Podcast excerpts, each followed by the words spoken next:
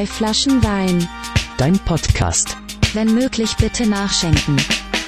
De Bottles of Vino. Sway, Flaschen, Wein.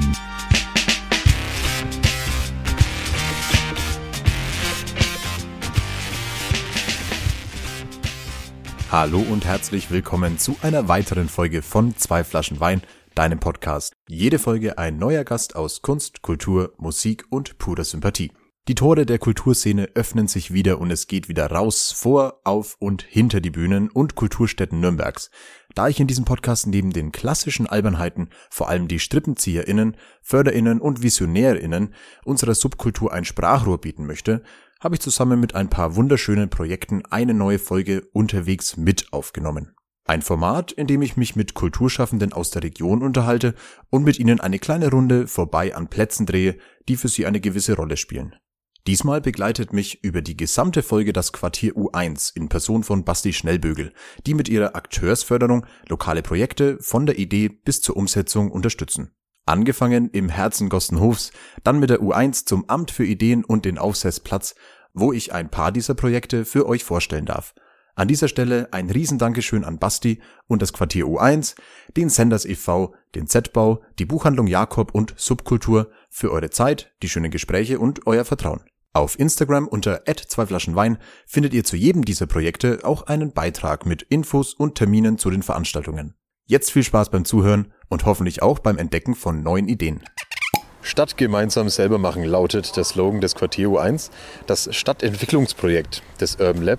Gemeinsam durch die Stadt flaniere ich jetzt gemeinsam mit jemandem, der Teil dieses Teams ist und mir ein paar Einzelheiten rund um dieses Thema kredenzen wird.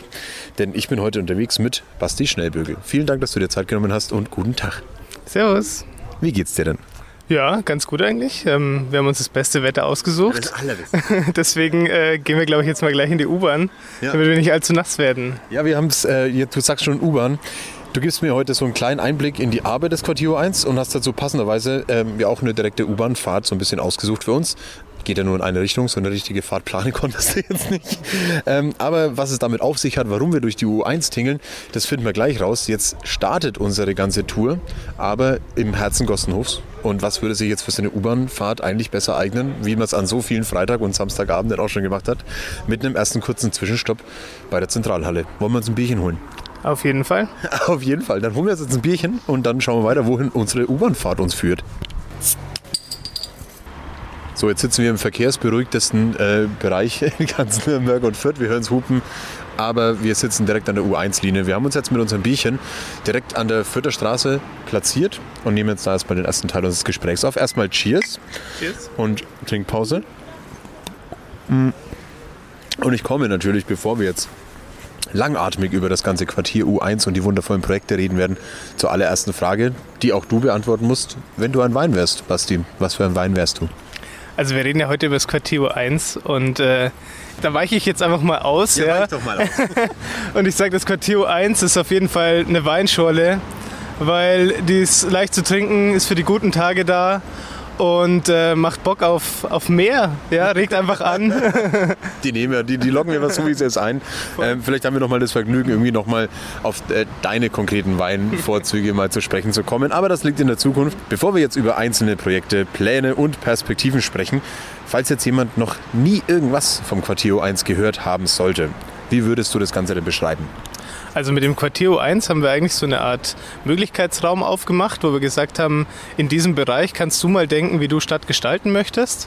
Ähm, Und das orientiert sich an der U-Bahn-Linie U1, weil wir wollten so ein bisschen die Quartiersgrenzen, die es halt in Nürnberg gibt, so aufbrechen. Südstadt und Ost, äh, West, Südstadt und Weststadt verbinden. Genau, und, äh, und deswegen ähm, geht das äh, Quartier U1 von der Frankenstraße bis Muggenhof, sind zwölf U-Bahn-Stationen und dann immer so acht Minuten Fußweg außenrum. Da kann jeder für sich selbst entscheiden, wie schnell er ist. Ähm, und äh, genau, in dem Bereich ist äh, viel stadtgestalterisch jetzt möglich. Und wie baut sich so euer Team, so eure Institution, wie baut sich das so ein bisschen auf? Genau, also wir sind äh, im Team ungefähr so zu siebt, ähm, auch mit wechselnden Rollen und ähm, jetzt müssen wir ganz kurz warten, weil hier so ein Transporter vorbeicheckt. der fährt, der fährt auch ohne uns hier vorbei. Genau, ähm, und ähm, Wir ähm, haben unterschiedliche Wege, wie Leute bei uns Projekte auf die Straße bringen können. Wir haben über 40 Projekte jetzt gefördert in den letzten zwei Jahren. Ähm, und äh, wir helfen Leuten dabei, einfach ähm, ihre Stadtgestaltungsprojekte halt aus dem Kopf auf die Straße zu bringen. So. Ah, okay, okay. Das heißt, wenn ich jetzt eine ganz alberne, wahnwitzige Idee habe und sage, ich ist sie nur in meinem Kopf und ich habe jetzt keine Ahnung, was ich damit machen will, dann äh, kann ich zu dir ins Quartier 1 kommen und sagen, hallo Basti, help. Me, please. Genau, also genau, dem, im, im Amt für Ideen, das haben wir aufgemacht, da checken Ja. wir jetzt dann noch hin. Yeah. Und da würde mein Kollege, der Chris, dann äh, so eine kleine Ideenberatung machen und mal schauen, wie kompliziert ist es eigentlich, das ja. umzusetzen, was du machst. Weil was halt oft passiert, bei so, wenn Leute Ideen haben für einen öffentlichen Raum, ist, es sind völlig absurde Ideen und die gehen dann zur Stadtverwaltung. Und die Stadtverwaltung versteht es überhaupt nicht Ja. und sagt erstmal nein und dann hocken die sich hin und sagen, ja, die von der Stadt, die sind ja, scheiße, Die, die helfen mir nicht. Und im Amt für Ideen sollen wir, es soll erstmal gecheckt werden, was ist denn überhaupt der Aufwand, der dazu, dazugehört, mit wem muss ich reden, äh, wie gleise ich das auf, dann gibt es Projektmanagement für, für Dummies und äh, vielleicht Kommunikation für Dummies. Je nachdem, jeder hat da so unterschiedliche Bedürfnisse und wir versuchen da so mitzuhelfen dann. Ja. Okay, nee, dann würde ich mich auf jeden Fall schon mal sehr, sehr gut dabei aufgehoben fühlen. Die Frage ist jetzt natürlich noch so, jetzt komme ich mit meiner Idee zu dir ins äh, Amt für Ideen und sage, hallo, äh, please help. Aber wie setzt ihr das Ganze denn dann um? Also muss, kostet ja doch irgendwie hin und wieder mal so eine Stange Geld oder man braucht da irgendwie ein Netzwerk dazu. Wie seid ihr da aufgebaut? Also ich meine, du hast jetzt gerade schon gesagt, das läuft ja erst in Anführungszeichen seit zwei Jahren. Also wie ist da so die Grundstruktur? Genau, also hinter dem Quartier 1 steckt das Urban Lab, das gibt es seit 2014 und wir sind ziemlich gut vernetzt, was, äh, was so die ähm, Akteursszene in Nürnberg angeht, was aber auch die Stadtverwaltung angeht. Und wir finden dann eigentlich immer ganz gut ähm, Leute, die ähm, weiterhelfen können oder Leute, die wissen, wen man fragen muss. also wir haben, wir haben, genau, wir haben auf jeden Fall nicht eine Antwort auf jede Frage, aber wir wissen, wen man fragen muss, um es rauszufinden. Jetzt natürlich auch erstmal eine Frage an dich persönlich. Jetzt arbeitest du da schon eine ganze Zeit lang. Hast du so Projekte im Kopf, die du, ja, die dir sofort in den Kopf schießen, wo du sagst, so, damit kann man vielleicht irgendwie deine Arbeit im Quartier U1 oder auch im Urban Lab so ein bisschen gut beschreiben, die Leute mal so ein bisschen abholen, vielleicht etwas, was dir sofort in Erinnerung geblieben ist oder was vielleicht sogar noch ansteht? Also ich würde es jetzt gar nicht so sehr mit Einzelprojekten verknüpfen.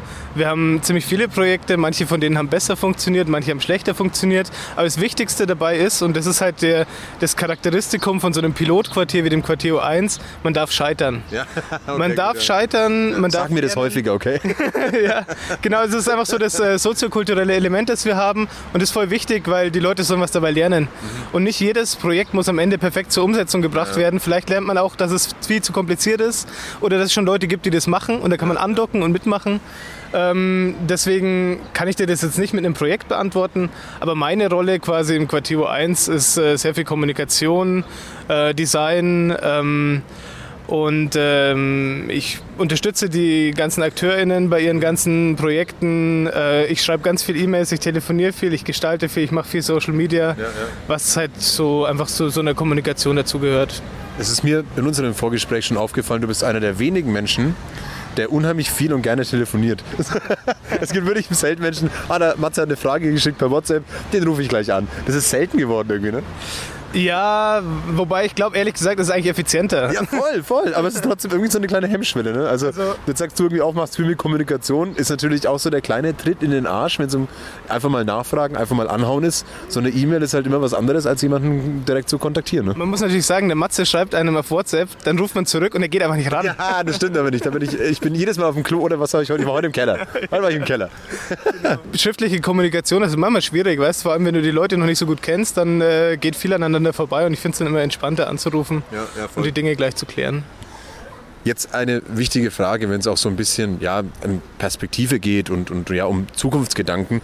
Wo glaubst du in den kulturellen, in den künstlerischen Bereichen, ja, kann man da am ehesten ansetzen, wo du sagst, so, da ist ein gewisser nachhaltiger Gedanke dabei, wo das Quartier O1 eben auch Arbeit verrichtet hat, die dann im Nachhinein noch spürbar ist? Also vor allem liegt unsere Arbeit darin, so ein bisschen Vorbehalte Richtung Verwalt Verwaltung abzubauen, aber auch umgekehrt von der Verwaltung gegenüber AkteurInnen. Also die böse Bürokratie so ein bisschen. Genau, also man muss das halt betrachten wie so, ein, wie so ein Muskel und wenn du den oft genug flexst, dann wird er immer stärker. Und ähm, so ist es halt auch im Verhältnis zwischen BürgerInnen und Stadtverwaltung. ja, es ist einfach so, weißt du, und, ähm, und je mehr quasi die Verwaltung ähm, mit äh, komischen Anfragen bombardiert wird, desto eher stellen die sich darauf ein, dass sie das auch, dass sie da auch zuhören. Und je mehr die BürgerInnen mit der Verwaltung zu tun haben, desto mehr wissen sie auch, welche Fragen müssen wir eigentlich abklären und wie müssen wir das aufbereiten, damit es auch so rüberkommt, wie wir uns das vorstellen. Ja. Weil wir sprechen halt oft ganz viele verschiedene Sprachen. Ja, und es liegt halt daran, aus welcher Szene man kommt oder wie auch immer. Und ähm, das ist halt für uns so ein bisschen hier die Aufgabe, ähm, die Vermittlungsarbeit zu leisten. Ja. Wo ist jetzt gerade so ähm, der Stand der Dinge beim Quartier O1? Also jetzt gerade ist ja Akteursförderung wieder die große bunte. Wir werden ja jetzt dann auch noch gleich zwei weitere Projekte, drei weitere Projekte kennenlernen. Wo warst du da so ein bisschen involviert? Also ist es jetzt so ein Selbstläufer, weil alles mal durchgefördert und geplant wurde? Oder seid ihr da noch irgendwie auch immer mit helfender Hand dabei und ähm, verfolgt das quasi live? Genau, also wir haben zwei Möglichkeiten, wie wir Projekte im Quartier 1 realisieren. Das eine ist die Akteursförderung. Ähm, die haben wir zweimal ausgeschüttet. Einmal letztes Jahr, da gab es 19 Projekte und dieses Jahr gibt es 10. Die, das sind insgesamt wurden jedes Jahr 45.000 Euro ausgeschüttet. Warum sind es jetzt letztes Jahr 19 und dieses Mal 10? Das liegt daran, ähm, dass äh, Nehmen Sie mir die Fragen schon weg. Naja, also es ist immer ein bisschen kompliziert zu erklären, also versuche ich gleich mal alles zu machen. Also ähm, es sind letztes Jahr 19 gewesen und dieses Jahr 10, weil die Projekte, also die Leute, die die Projekte eingereicht haben, bei uns lief das so ab, die konnten selbst bestimmen, wie viel Geld sie brauchen. Ah, okay. Ja. Und dann haben wir die zusammengesteckt und dann haben die sich ausgetauscht, haben nochmal ihre Projekte angepasst und haben die eingereicht. Und am Ende die Entscheidung darüber, wer gefördert wird, hat nicht irgendwie ein Beamter am Tisch gefällt oder irgendeine Jury, sondern das haben die Leute, die was eingereicht haben, selbst gefällt. Die haben demokratisch abgestimmt, was halten wir für die besten Ideen. Und dann haben wir quasi von oben nach unten die 45.000 Euro verteilt, bis sie weg waren. Okay. Und deswegen haben wir dieses, äh, diesen Sommer 10 Projekte und wir betreuen manche enger, manche weniger eng. Das kommt immer so drauf an, was da zu tun ist. Ähm, aber ähm, gerade so, wenn Schnittstelle Verwaltung ist oder mit der VAG, das ist auch so, da habe ich sehr, sehr viel mit zu tun, ähm, dann ähm, versuchen wir da zu helfen, sind immer ansprechbar und haben dann auch so fixe Termine, wo alle zusammenkommen, aus ihren Erfahrungen erzählen und wo dann auch immer ganz cool ist zu beobachten, so, da kommt der eine rein und sagt, ja, wir haben hier ein Problem und dann sagt ein anderer gleich, ja, aber hey, warte mal, wir haben die Lösung dafür und dann müssen wir gar nicht involviert Ah, sein, wir okay, müssen nur die ja, Leute ja. zusammenbringen. Siehst du das auch so ein bisschen als ja, das, was man so ein bisschen zurückbekommt? Also wenn man dann genau sowas beobachten kann, also die Art Netzwerken, dass ja dann genau so eine Akteursförderung eigentlich viel mehr darauf hinzielt, dass die Leute untereinander mehr sprechen? Voll, also wenn, wenn man sieht, wie, wie AkteurInnen, Menschen oder, oder Projekte ähm, miteinander zu tun haben, die davor noch nicht so viel miteinander zu tun hatten. Und wenn man das dann ein Jahr später betrachtet und merkt, die, die sind ja eigentlich immer noch zusammen so, dann ist es eigentlich ganz schön, weil das gibt einem dann immer so ein bisschen so ein bisschen Selbstzufriedenheit, weil man denkt so, hey, man hat da wirklich was, was nachhaltig bewegt und ähm, das ist immer ganz cool. Hast du jetzt so während dieser ganzen Arbeit auch so das Gefühl gehabt, dass da wirklich etwas aus den Leuten, aus Ideen, sag ich mal, rausgequitzelt werden musste? Also dass man da aktiv mal so einen kleinen Arschtritt, auch wie ich es vorhin schon gesagt habe, irgendwie verteilt und immer noch so ein bisschen mehr Potenzial in der Stadt steckt. Also dass das, diese Art Arbeit wirklich komplett notwendig ist, weil sonst Leute nicht auf gut Deutsch in die Puschen kommen? Ja, auf jeden Fall, aber das liegt nicht daran, dass die Leute zu faul sind, sondern es liegt halt daran, dass äh, manche Prozesse unheimlich kompliziert sind, manche Prozesse müssen geübt werden. Zu kompliziert? Ja, auf jeden Fall. Also so, wenn ich jetzt mal so Verwaltungsprozesse betrachte oder wie komme ich an Geld, wie komme ich an eine Förderung, wie bekomme ich was genehmigt, ähm, da, da stößt man auf ganz viele Fragezeichen erstmal, wenn man sowas zum ersten Mal macht. Und dann ist natürlich das, dass die meisten Leute halt einen Job haben und Arbeit und Ehrenamt ist da relativ kurz und je mehr Aufwand dann Ehrenamt bedeutet, ähm, desto schwieriger wird es, dass es auch umgesetzt wird. Aber dafür haben wir eben unsere, unseren zweiten Teil der Förderung, das Amt für Ideen. Und da kann man quasi einfach online eine Sprechstunde ausmachen unter amtfürideen.org. Ähm, genau, die sind immer freitags ähm, und dann trifft man auf den Chris oder den Uli, ähm, die unsere Beratungen machen. Ähm, und ähm, der Ausgang dieser Beratungen ist dann immer offen. Also es kann sein, dass wir nur ein bisschen Fragen beantworten und dann läuft's. Es kann sein, dass wir Kontakte vermitteln, aber wir haben eben zum Beispiel auch so 400 Euro, die wir rausgeben können an Kleinstprojekte, ähm, um einfach mal, keine Ahnung, ein paar Flyer zu zahlen oder ein bisschen Material zu decken. Und äh, die große Förderung muss man sich dann von woanders holen, Ja. aber da helfen wir natürlich auch. Für den, für den ersten Schritt quasi so. Genau, so den ersten Step, die erste ähm, Schwelle, die versuchen wir mal abzubauen damit. Ich, ich fand vorhin das Wort ganz gut, was du gesagt hast mit Schnittstelle. Also genau die Schnittstelle, eher ja, keine Angst davor zu haben, eben in das Amt für Ideen reinzumarschieren und zu sagen, hallo, ähm, ich habe nicht das Gefühl, dass ich hier dumm angeschaut werde, wenn ich eine Idee habe, wo ich aber noch gar nicht weiß, wie ich sie ausreifen soll. Also ich glaube, das ist eine, eine sehr, sehr gute Formulierung. Jetzt aber natürlich auch die wichtige Frage, du hast vorhin schon gesagt, zwei Jahre ist jetzt das Quartier O1 gelaufen mit all seinen Förderungen und Unterstützung. Das Urban Lab läuft ja noch ein bisschen weiter. Wie sind da so die konkreten weiteren Pläne? Wenn du sagst, so jetzt ist das eine Mal vorbei, gibt es da schon irgendwie einen groben, schönen kleinen Ausblick in die Zukunft? Ja, also im, im Urban Lab sind wir im Kern so sieben Leute und wir verstehen uns da eigentlich als Kollektiv. Also wir beschließen gemeinsam das Tagesgeschäft und wir sind auch gerade alle noch da gemeinsam dabei, so ein bisschen unser Modell, unser Businessmodell in Anführungszeichen zu entwickeln, ähm, weil es was ist, was es so eigentlich nicht gibt. Und ganz viel läuft da natürlich über Projektförderung. Jetzt endet das Quartier 1 Ende diesen Jahres. Ähm, wir haben aber eine gute Anschlussfinanzierung bekommen in einem neuen Projekt Ja. äh, für nächstes Jahr. Und wir wollen vor allem aber aus dem Quartier 1 das Amt für Ideen erhalten Mhm. und schauen jetzt gerade, dass wir da noch Geldmittel auftreiben, damit diese Beratungen weiterlaufen können. Weil wir haben nämlich auch einen, äh, einen Container, also das Amt für Ideen ist mobil und es wandert. Und da fahren wir jetzt dann noch an Maffeiplatz. Yeah!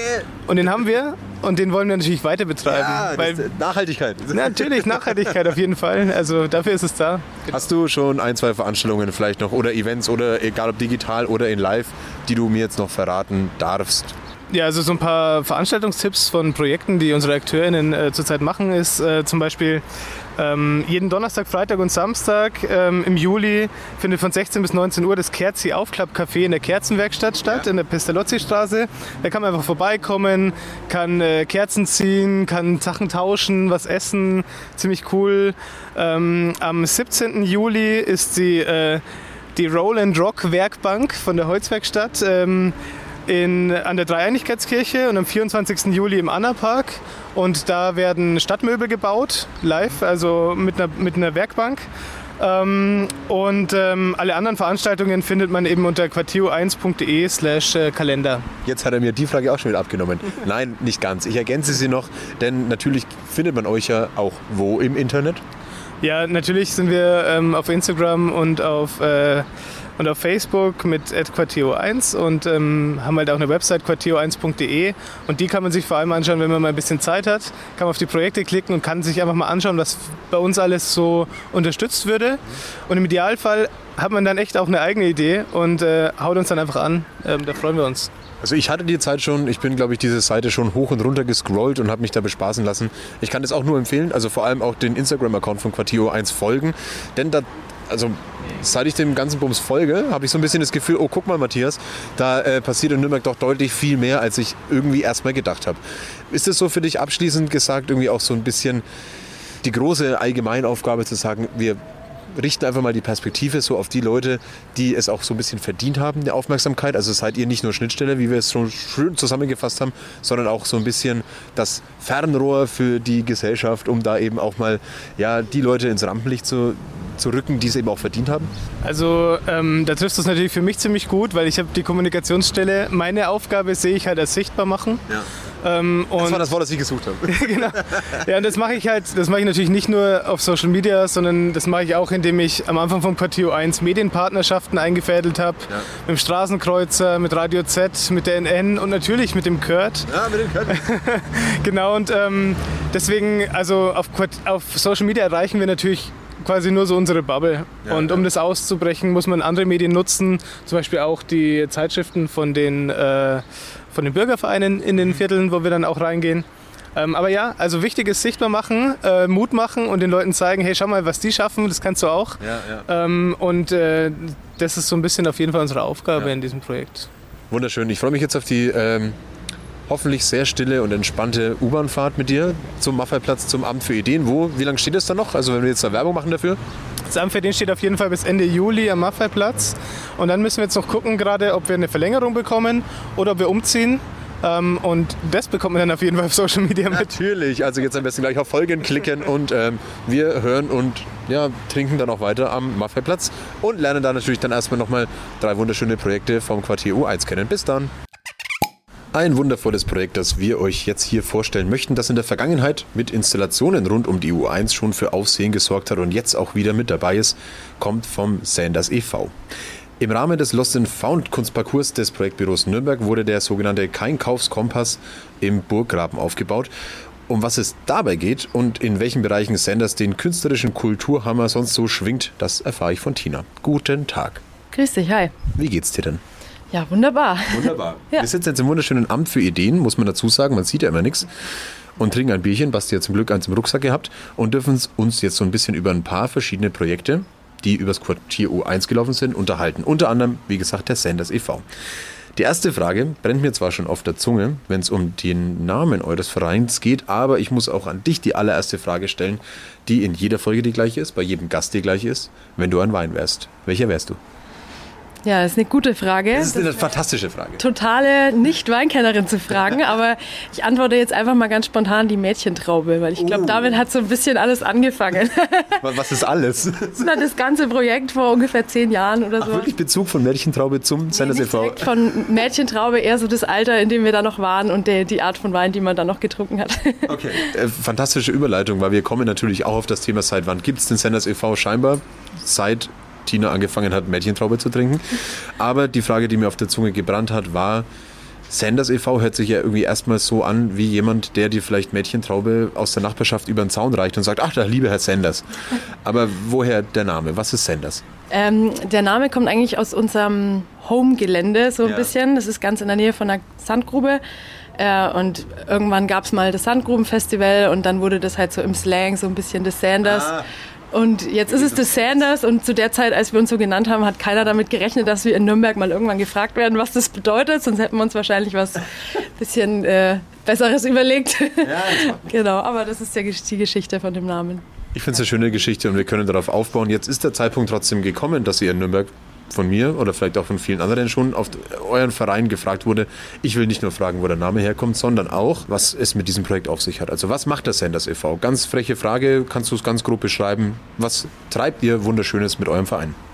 Ja, ganz so grob kann man es gar nicht oder ganz so einfach kann man es gar nicht grob beschreiben, weil wir nämlich äh, eigentlich ursprünglich so ein bisschen eigentlich aus einer anderen Ecke kommen und das, was wir jetzt gerade hier machen, ist eigentlich ähm, dem Quartier U1 so ein bisschen zu verdanken, weil ähm, ja, wir wie gesagt aus einem ganz anderen Grund uns gegründet haben und äh, da vor allen Dingen die Veranstaltungsorganisation so ein bisschen der Hintergrund war und jetzt hat das, was jetzt so mit Quartier U1 und sowas entstanden ist, dann schon so in die Richtung so ein bisschen ja, DIY-Stadtprojekte, Stadtentwicklungsprojekte irgendwie geht. Genau, das heißt, das sind eigentlich zwei verschiedene Sachen, die wir da jetzt irgendwie so unter einem Hut gepackt haben. Das, das böse Quartier U1 hat euch wieder aus eurem eigentlich gewohnten Umfeld gerissen und gesagt, macht doch mal was anderes. Nein, haben sie natürlich nicht. Aber wir haben es schon angesprochen, ihr habt die Keinkaufswägen gemacht und den Keinkaufskompass. Falls jetzt jemand das Ganze noch nie entdeckt haben sollte, also ich bin auf jeden Fall schon ein paar Mal drüber gestolpert, weil ich ja sehr viel bei der U1 unterwegs bin.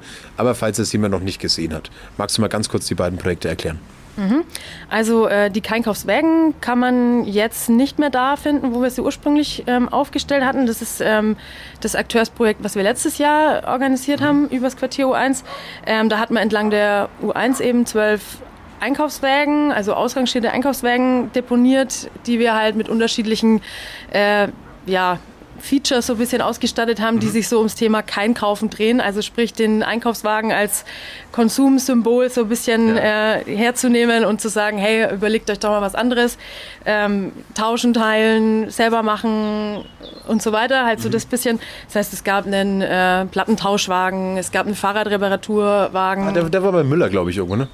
Das war der vom, äh, genau, da gab es auch Ja. Fahrradreparatur, den hatten wir mit dem Wolfsherzgarten zusammen, aber es gab auch noch einen nur mit Fahrradreparatur am Plärrer. Okay. Genau, das heißt, da konnte man dann, gab es dann Montageständer und man konnte da sein Bike reparieren.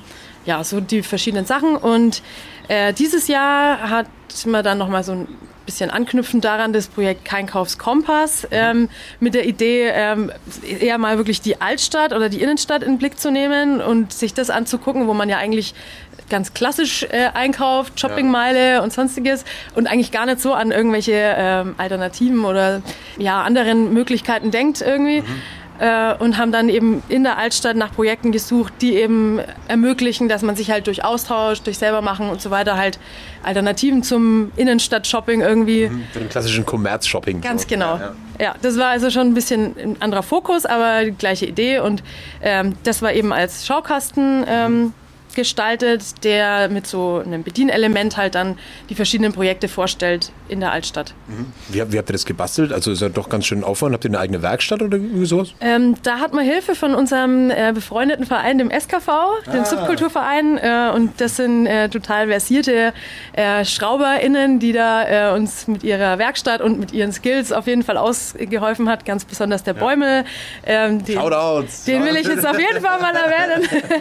genau, und der hat äh, da natürlich halt einfach technisches Know-how auch mega reingebracht. Die verrückten Ideen kamen vielleicht von uns und er hat die Umsetzung dann ähm, ermöglicht auf jeden Fall. Ja.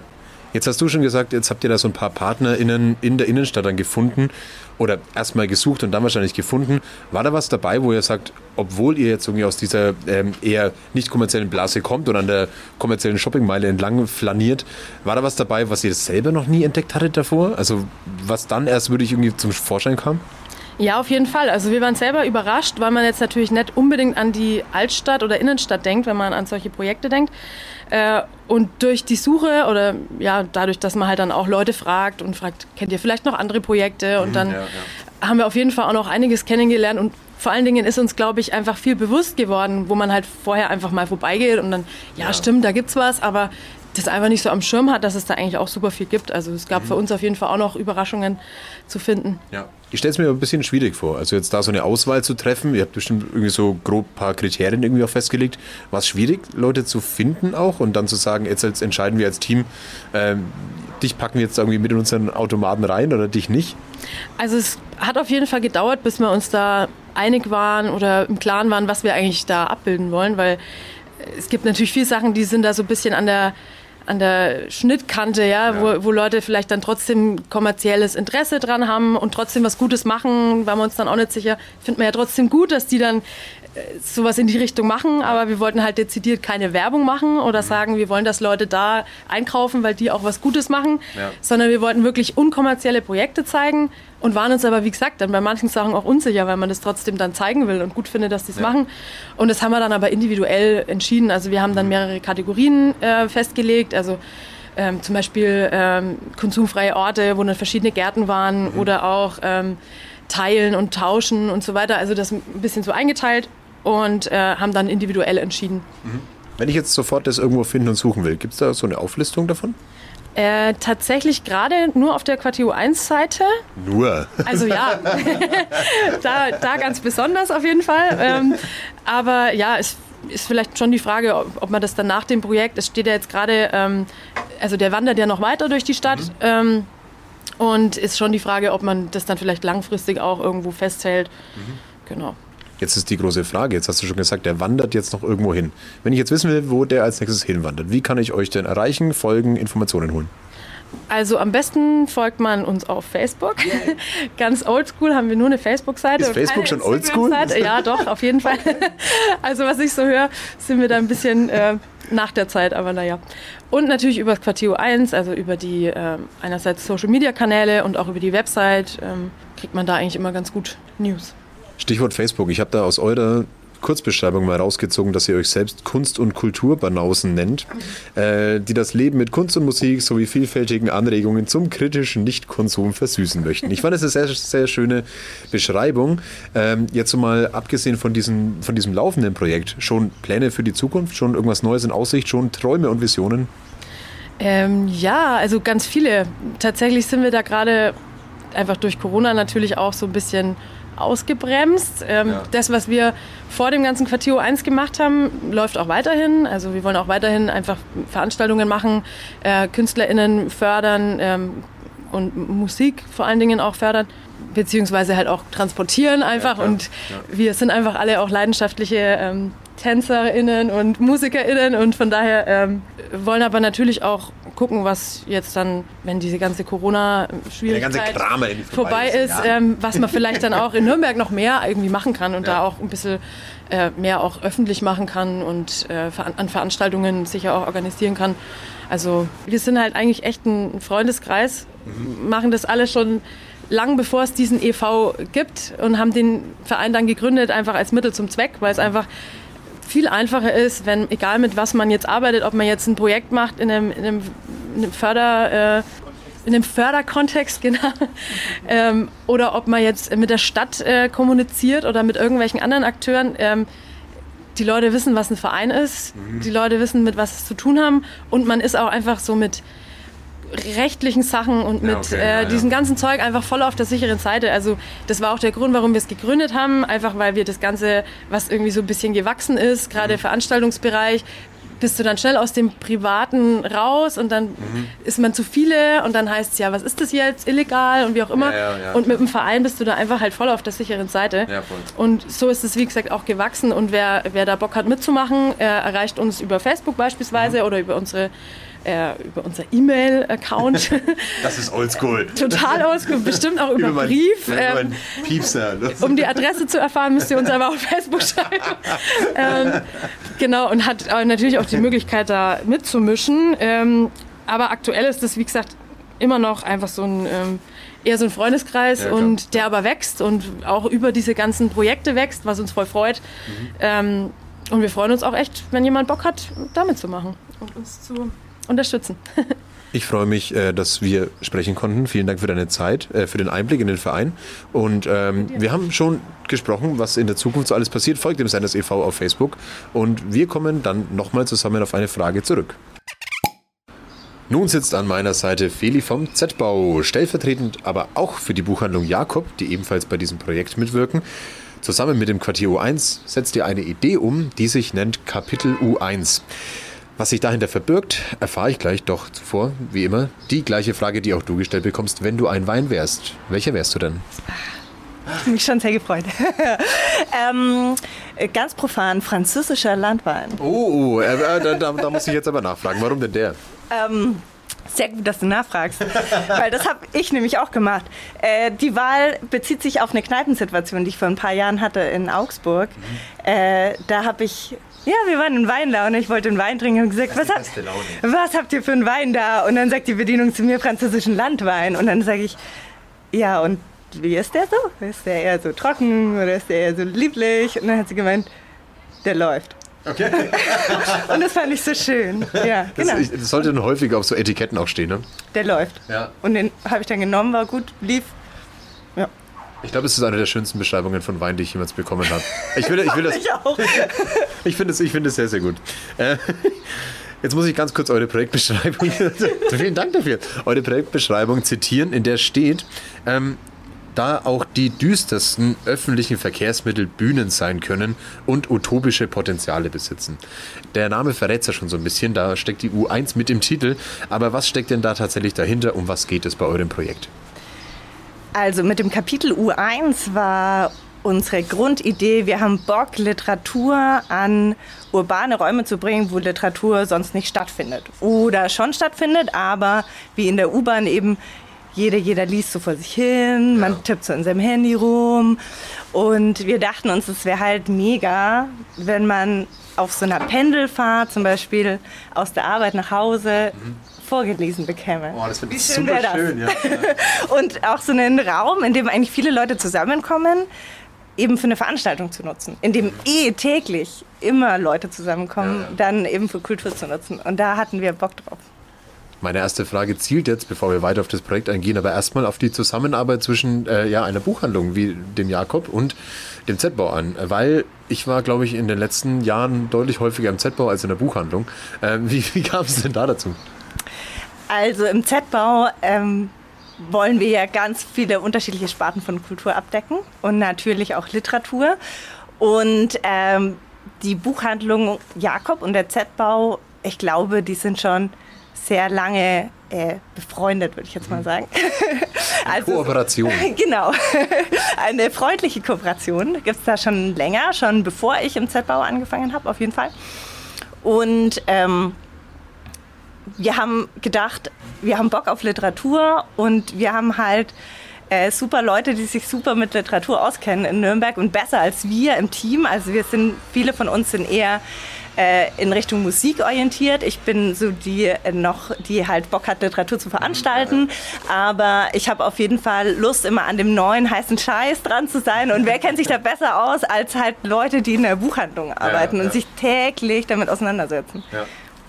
Genau. Es ist auch allgemein so ein bisschen ein Tritt in den Arsch, sag ich mal auf gut Deutsch, ähm, entgegen der normalen stattfindenden Kultur, sag ich mal, wie man es aus Z-Bau kennt oder ja, so die ganze Kunst und Kultur und Musikszene, da einfach mal so ein bisschen ein Buch dazwischen zu prügeln. Also ist jetzt auch etwas, wo man sagt, ähm, würde jetzt vielleicht nicht jeder aus dem Z-Bau erwarten. Also ist schon so ein kleiner Schrei von wegen so, ey, guck mal, Bücher sind auch cool. Du hast es jetzt gerade der neueste heiße Scheiß genannt. Also ich glaube, ich habe noch, ich hab noch nie jemanden das mit einer Buchhandlung assoziieren hören.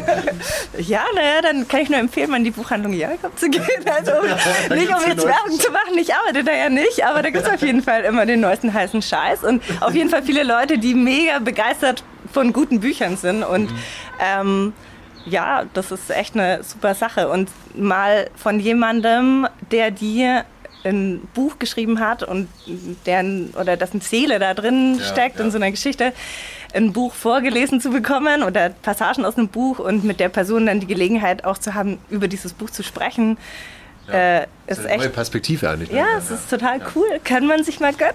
Kann man sich mal gönnen. Ich glaube, es ist auch eine, eine andere Art der Begeisterung, die du, glaube ich, gerade auch ganz, ganz gut vermittelst. Jetzt habe ich aber ähm, schon blöderweise, genauso wie du auch schon im Vorfeld erfahren, es gab jetzt in dieser ganzen Planungsphase ja so einen kleinen blöden Dämpfer von der VAG. Dass der ursprüngliche Plan, da die Lesungen in der U-Bahn während Betrieb stattfinden zu lassen, nicht ganz so stattfinden kann. Ähm, was ist denn jetzt der Alternativplan dazu? Weil es gibt ja einen Alternativplan. Ja, der Alternativplan ist, um ehrlich zu sein, noch nicht äh, komplett fertig. Aber wichtig ist, dass es ihn gibt. Ja, es gibt den Alternativplan und wir sitzen im Alternativplan im Amt für Ideen, äh, jetzt hier am Machwellplatz. Ähm, wir werden unsere Lesungen voraussichtlich alle hier stattfinden lassen.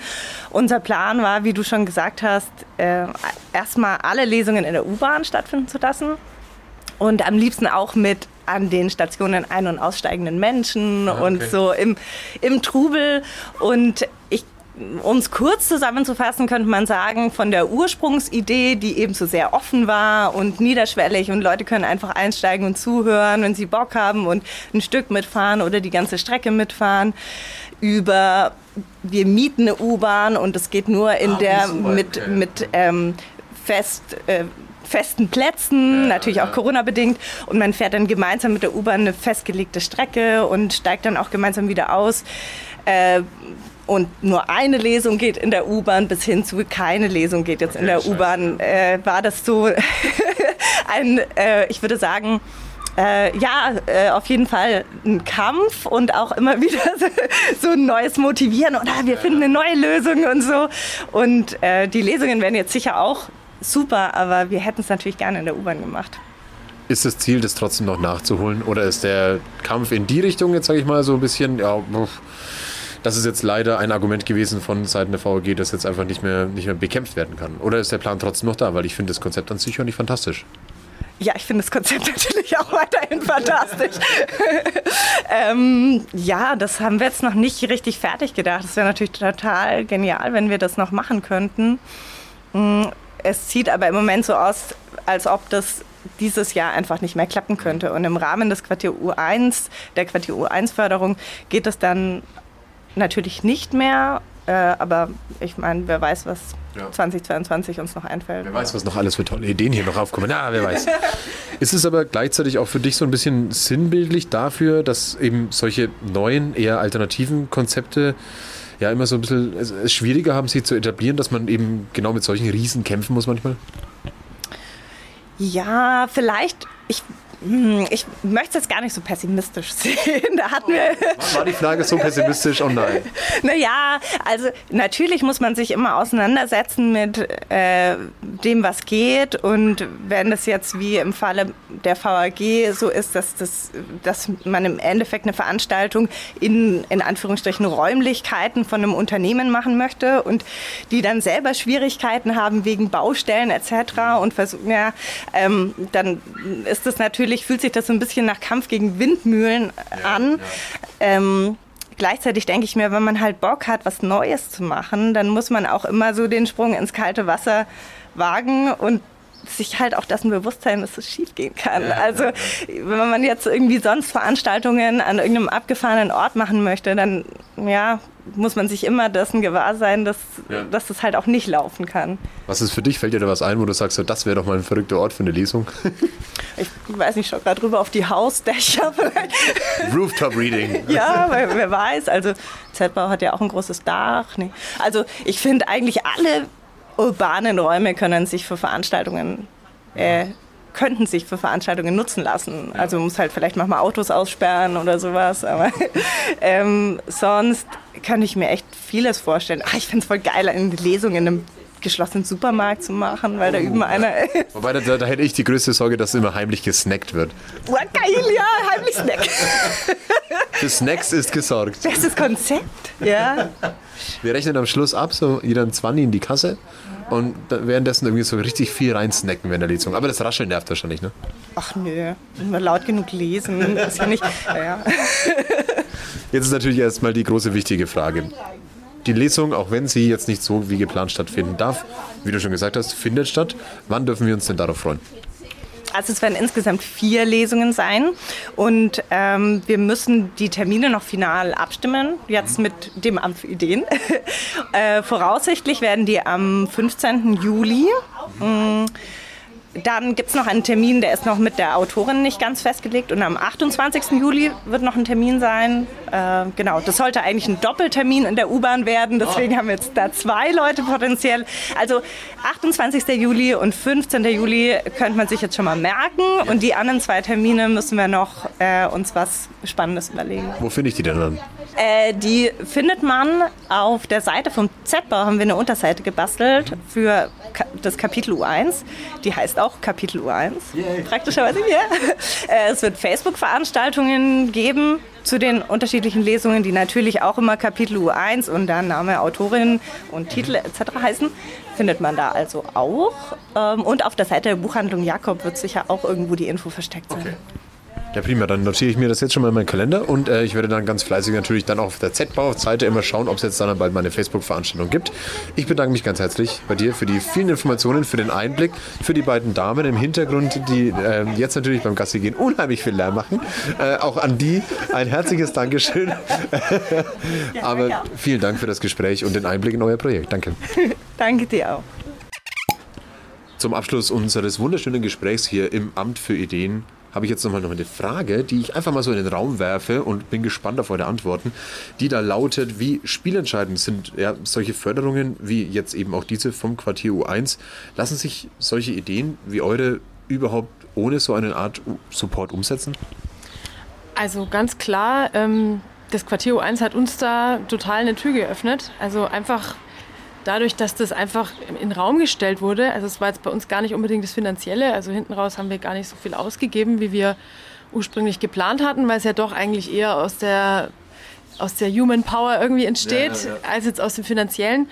Aber es war einfach echt die, einerseits die Idee, der Support, auch diese ganze mediale Unterstützung und Umsetzung. Also ich finde auf jeden Fall, ähm, dass das Türen öffnet. Ja. Ganz klar.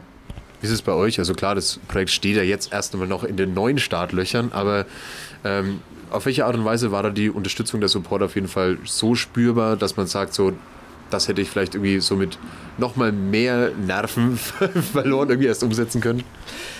so vom Ausgangspunkt her muss ich erstmal sagen, dass wir, glaube ich, nie die Idee gehabt hätten, Lesungen in der U-Bahn anzupeilen, wenn es nicht das Quartier U1 gegeben hätte. Also ähm, dann hätten wir vielleicht mehr über klassische Veranstaltungsräume weiterhin nachgedacht. Das hätte schon auch eine Kooperation gegeben zwischen der Buchhandlung Jakob und dem Z-Bau, aber damit in die U-Bahn zu gehen und oder jetzt in den öffentlichen Raum, das hätten wir sonst, glaube ich, einfach nicht gemacht. Und dafür braucht es auf jeden Fall. Und naja, jetzt bei dem Versuch der Umsetzung der Lesungen in der U-Bahn, ähm, da war einfach die riesige Hilfe, auch wenn das jetzt nicht geklappt hat, dass die ganze Kommunikation mit der VAG, also was der Basti da immer an Fragen anfänglich weitergereicht hat und für uns aus, versucht hat auszufechten, äh, das war schon krass. Und ähm, na, ich meine, der größte Support ist jetzt natürlich, dass wir gemeinsam andere Lösungen suchen, die Lesungen trotzdem umzusetzen. Ja. Also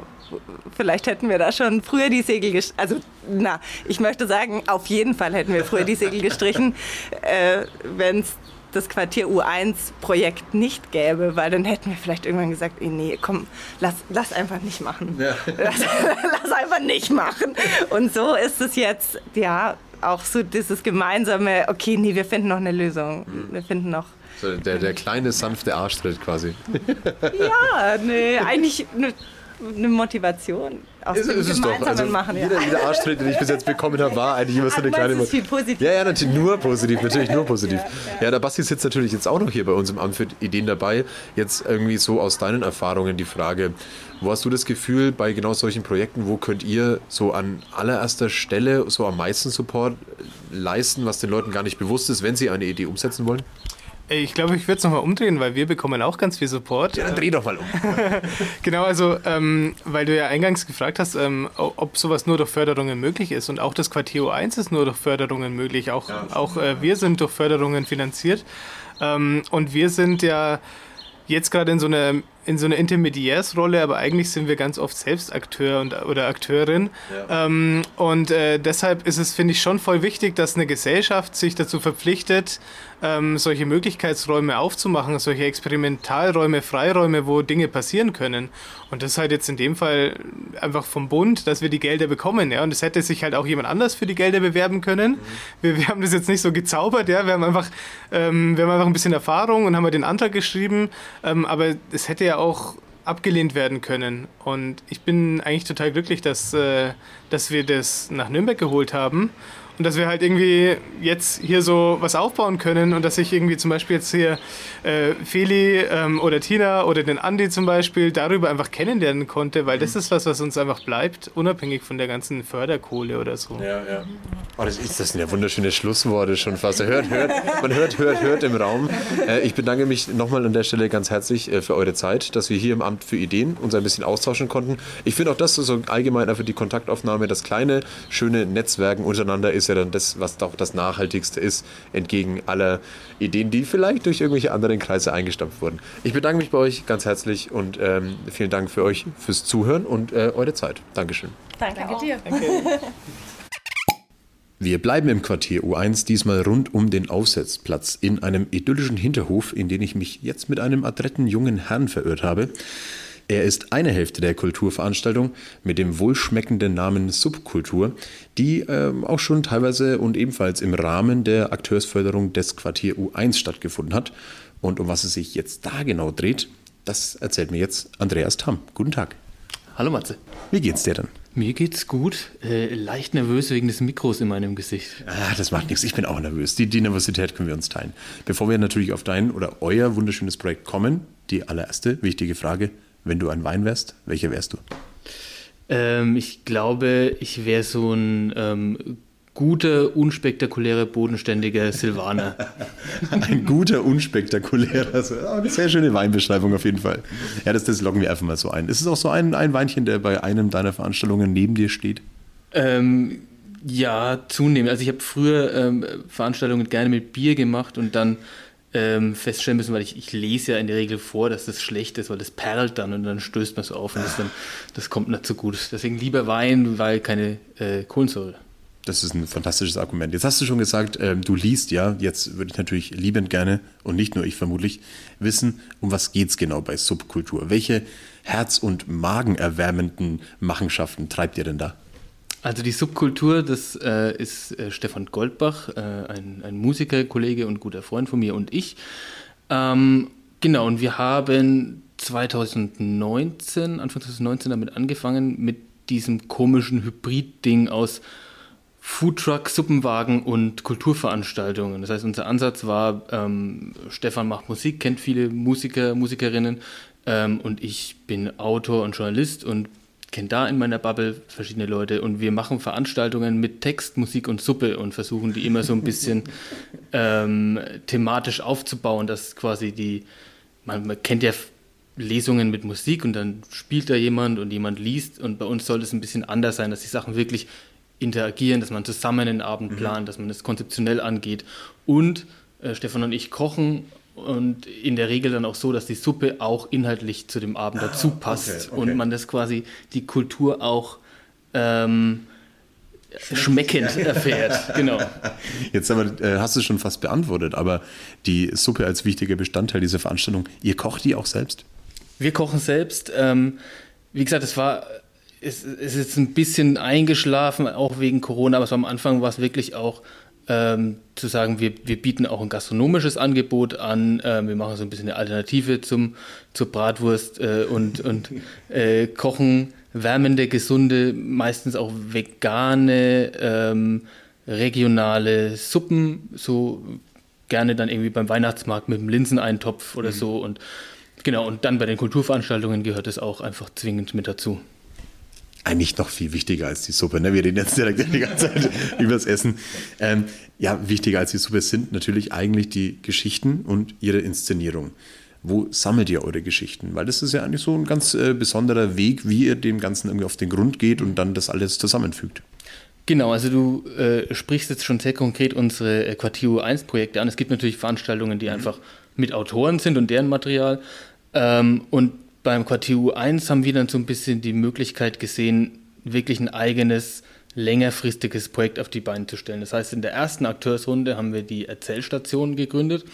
Ähm, das kam so ein bisschen aus dem Ansatz, dass Stefan und ich uns unterhalten haben und gesagt haben, ähm, es ist ein bisschen schade, dass wir es nicht geschafft haben, die Geschichten unserer Großeltern wirklich zu erfahren und aufzubewahren. Mhm.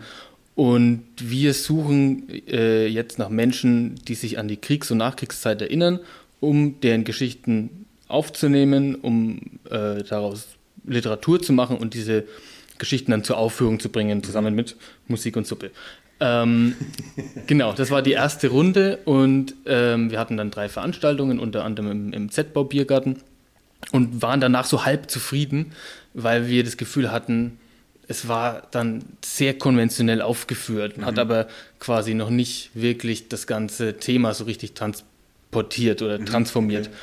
Okay. Ähm, das heißt, in der zweiten Akteursrunde, die jetzt läuft, ähm, haben wir dann mit der Topografie der Erinnerung begonnen, ähm, mit dem Hintergedanken, diese Geschichten, das müssen jetzt nicht unbedingt Kriegs- und Nachkriegsgeschichten sein, sondern einfach Geschichten von Menschen, ähm, die wir zurückbringen an die Orte, wo sie geschehen sind. Und das mhm. tun wir äh, im Rahmen einer Stadtführung in Zusammenarbeit mit dem Geschichte für alle e.V. Mhm. Okay, ja, das klingt mega spannend auf jeden Fall. Ist ja eher so eine, so eine Konservierung von Geschichten dann schon fast, ne? Mhm. Ja, das, das ist mir irgendwie so ganz, ganz wichtig, einfach zu sagen, ähm, jeder und jede hat Sachen erlebt hat, Sachen zu erzählen, auch wenn einem das manchmal selbst gar nicht so bewusst ist. Mhm, ja. Und ich als Autor bin total froh, wenn Menschen mir was erzählen, was ich aufschreiben kann. Ja, ja.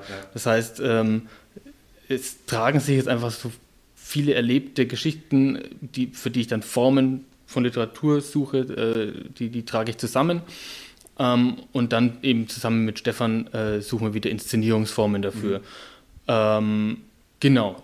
Und suchen dann zum Beispiel auch Musik, die, die vielleicht irgendwie eine Rolle spielt für die Person, mit der wir gesprochen haben, mhm. oder aus der Zeit kommt, in der eine Geschichte spielt und so weiter.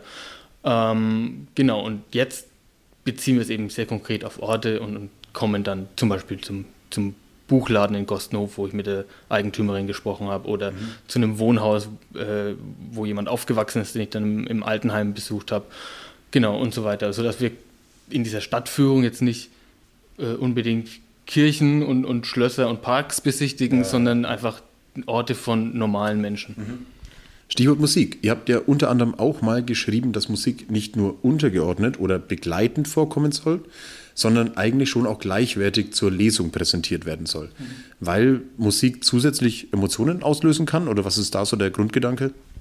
Ja, genau. Ich glaube, ähm, wir haben das so ein bisschen als Problem identifiziert kompliziert, dass oft bei solchen Veranstaltungen die Musik wirklich nur so der Pausenfüller ist. Mhm, äh, ja. So eine, ja, man wartet dann darauf, dass es mit dem Text weitergeht. Ein Textsatz immer so ein bisschen leichter, ähm, als jetzt gerade auch irgendwie Avantgarde-Musik oder Jazz oder so beim Menschen direkt anzukommen. Ja. Ähm, und deswegen suchen wir immer, je nach Veranstaltung, Möglichkeiten, um ähm, beiden Bestandteilen gleich viel Raum und, und Gewicht einzuräumen und äh, Sachen auch anders zu vermitteln. Also es gehört auch immer viel Gespräch zu unseren Veranstaltungen, dass Mhm. Stefan und ich uns darüber unterhalten, was machen wir da eigentlich, äh, wa- wa- was spielt er, was spielt die Band da gerade, äh, wo kommt es her. Also die Geschichte von der Musik, dann würde ich dahinter auch Genau, so- genau. Zuletzt waren wir bei den, bei den Texttagen zum Beispiel in Nürnberg auf der Bühne äh, zusammen mit Kostja Rappoport vom äh, Nürnberger Staatstheater und haben dafür dann zum Beispiel extra ein, äh, ein Live-Hörspiel entwickelt, wo, ähm, wo es einen Text von mir gab und wir dazu eben versucht haben, Musik für diesen Text zu schreiben oder, oder Sounds, die dann eben zusammen funktionieren, sodass es nicht getrennt voneinander ist, sondern ineinander übergeht und äh, miteinander agiert. Und da kann man einfach sehr schöne Sachen auch machen, wenn man die richtigen Leute an der Hand hat. Ja, voll. Ähm, du hast jetzt schon, schon ähm, von der Erzählstation, also von dem letzten Projekt gesprochen, von den beiden Quartier U1-Veranstaltungen. Jetzt mit, dem, äh, mit der Topografie der Erinnerung, die jetzt in den Startlöchern steht. Wie wichtig ist es bei so, bei so einem ja, doch sehr emotionalen Thema, dass man sich stetig eigentlich mit, mit Menschen oder auch ganzen Einrichtungen, Institutionen verknüpft, dass man das vielleicht auch so ein bisschen nachhaltig oder, oder dauerhaft ja, inszeniert? Ähm, ja, es ist für uns extrem wichtig. Also es, es geht natürlich dann los mit dem äh, Urban Lab slash Quartier U1, die ähm, da ja jetzt weniger äh, nur so, so ein Geldgeber sind, sondern wirklich so ein unterstützendes Rückgrat, wo man auch immer darauf zurückgreifen kann und sagen kann, ähm, wir bräuchten jetzt irgendwie mal Kontakte, habt ihr eine Idee, wo wir uns hinwenden können? Äh, wir haben jetzt irgendwie, wir können jetzt gerade nicht aufhören, was machen wir am besten? Ähm, und, und da immer so ein Ansprechpartner auch einfach sind, das ist äh, extrem hilfreich bei so einem Projekt. Also für mich besteht ein Großteil von dieser Arbeit einfach aus E-Mails schreiben. äh, so, das war beim ersten Mal schon so, dass ich einfach dann halt alle äh, SeniorInnen-Einrichtungen angeschrieben habe und gesagt so, wen gibt es bei euch, der äh, gern viel erzählt?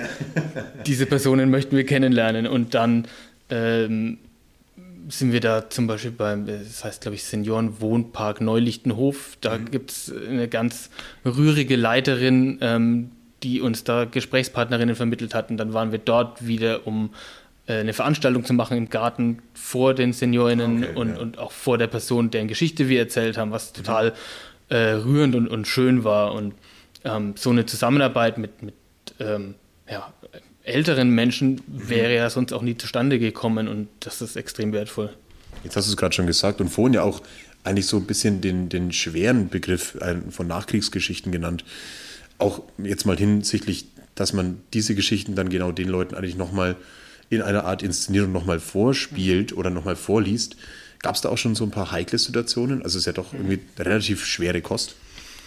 Ähm, ja, es gab heikle Situationen, ähm, auch im, im äh, Seniorenheim, wo dann eine, eine Angehörige mit dabei war, die das unterbinden wollte, was wir machen. Ähm, also unser Ansatz war immer, es ist total wichtig, dass Menschen erzählen, dass andere Menschen zuhören und dass diese Geschichten nicht verloren gehen, weil die auch für uns heute einfach was bedeuten und, und äh, wir davon lernen können. Und ähm, da saß dann eben ein, eine Tochter dabei, die das nicht wollte ähm, und, und die Angst davor hatte, auch was das vielleicht mit ihrer Mutter macht. Das kann man auch gar nicht unterschätzen, dass das auch äh, äh, Trauma-Thema teilweise ist.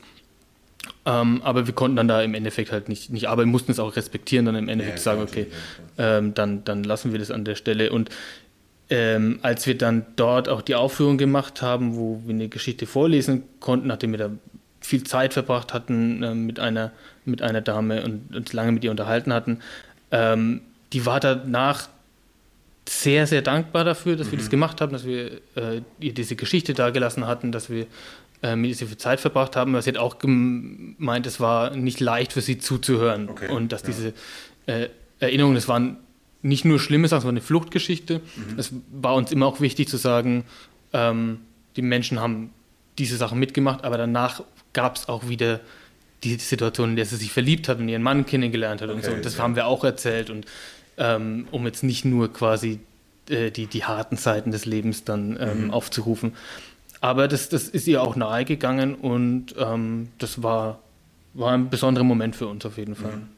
Jetzt mal abgesehen von der Geschichte, die jetzt halt am, am Sonntag stattfindet, am kommenden Sonntag, ähm, die Topografie der Erinnerung, die ja im Rahmen des Quartier O1 auch stattfindet, gibt es schon weitere große, wunderschöne Pläne. Natürlich muss ich das fragen, ist doch schön. Ähm, es gibt eigentlich seit ja, jetzt bald einem Jahr äh, den Plan, dass wir eine monatliche Reihe im Gostener Hoftheater, also im Loft, mhm. haben. Das hätte begonnen äh, im Oktober 2020 und seitdem mussten wir das immer wieder verschieben. Ja. Also es hat noch keinmal stattgefunden, die, die monatliche Subkultur und wir hoffen jetzt dann im Herbst das wieder loslegen können und ähm, jetzt mal gucken, was, was im Sommer noch passiert. Haben wir jetzt, glaube ich, noch keine fixen Termine. Ich schätze mal, dass es September dann so richtig wieder mit, mit den regelmäßigen Sachen losgehen wird, mit den Themenabenden, mit Gästen und, und genau, mhm. mit dem üblichen Subkulturprogramm. Und ähm, das kann man vielleicht auch noch dazu sagen, jetzt, wir haben diese zweite Akteursrunde eben für diese Stadtführung genutzt. Die findet jetzt am Sonntag, am, am 4.7. statt. Ähm, das wird eine relativ lange und aufwendige Sache auch sein, dann mit, äh, mit einer Cellistin noch und, und mhm. Mit der Band Springwater vom, vom Radi, vom Gostner, mit dem wir auch gesprochen haben. Und, ähm, und danach, wenn es jetzt jemand hört, der nicht teilnehmen konnte oder vielleicht kein Ticket mehr bekommen hat oder so, äh, werden wir so ein bisschen dann davon abhängig machen, wie es gelaufen ist und wie dann die Rückmeldung oder die Nachfrage ist, ob wir mhm. das dann wiederholen ähm, zu einem anderen Zeitpunkt nochmal. Das, das möchte ich gar nicht ausschließen. Mhm. Also wäre auch schade, wenn es dann nur für dieses eine Mal ja, ja, wäre. Ja. Ja, Stichwort noch keine Termine. Wenn ich jetzt wissen will, wo ich denn unbedingt mal eure Termine nachverfolgen möchte und mir denke, äh, das klingt nach einer wundervollen Inszenierung und ich habe auch grundsätzlich einfach mal wieder Bock auf einen Teller Suppe. Wo finde ich denn äh, dich, wo finde ich euch mit, dem, mit der Subkultur im Internet? Ich habe jetzt wirklich Internet gesagt, ne? Boah, das ist richtiger Dad-Joke jetzt, oh Gott. Ja, ja. Lass, das, lassen wir mal so stehen. Das, das muss man drin lassen. Ja, Im Interwebs. ähm, es wird dich nicht verwundern, lieber Matze, dass man uns äh, in den so, sogenannten sozialen Medien finden kann. Mhm. Nämlich äh, bei Facebook und auch bei Instagram äh, Subkultur NBG, da posten wir alles rein. Okay. Alle Veranstaltungen und Bilder und Zeug und einfach uns folgen und das ist super. Äh, Subkultur mit Doppel-P, wie man denn die Suppe schreibt, nicht wie die Suppe, die fränkische Suppe. ähm, Andi, vielen lieben Dank für deine Zeit für deine ausführliche Erklärung eures wunderschönen Projekts. Und äh, ich denke, wir sehen uns dann jeden Monat äh, in der Nachbarschaft von mir im Gostner Hoftheater auf dem Gläschen Silvaner direkt vor der Bühne. Ich danke dir, Matze. Vielen Dank. Das war's mit dieser Ausgabe von zwei Flaschen Wein. Wenn euch die Folge gefallen hat, würde ich mich wahnsinnig freuen, wenn ihr noch in ein paar weitere Folgen reinhört und mir freundlicherweise auf Instagram at zwei Flaschen Wein und Spotify folgt. Auf Instagram findet ihr, wie gesagt, auch zu jedem Gast dieser Folge einen Beitrag mit Infos zu den Projekten und Veranstaltungsterminen. Und natürlich lege ich euch ans Herz, über die Links in der Folgenbeschreibung direkt bei den Vereinen, Projekten und Institutionen vorbeizuschauen, ihre Veranstaltungen zu besuchen und diese zu unterstützen. Ich freue mich, wenn ihr das nächste Mal wieder reinhört. Bis dann, bleibt gesund und passt aufeinander auf. Cheers.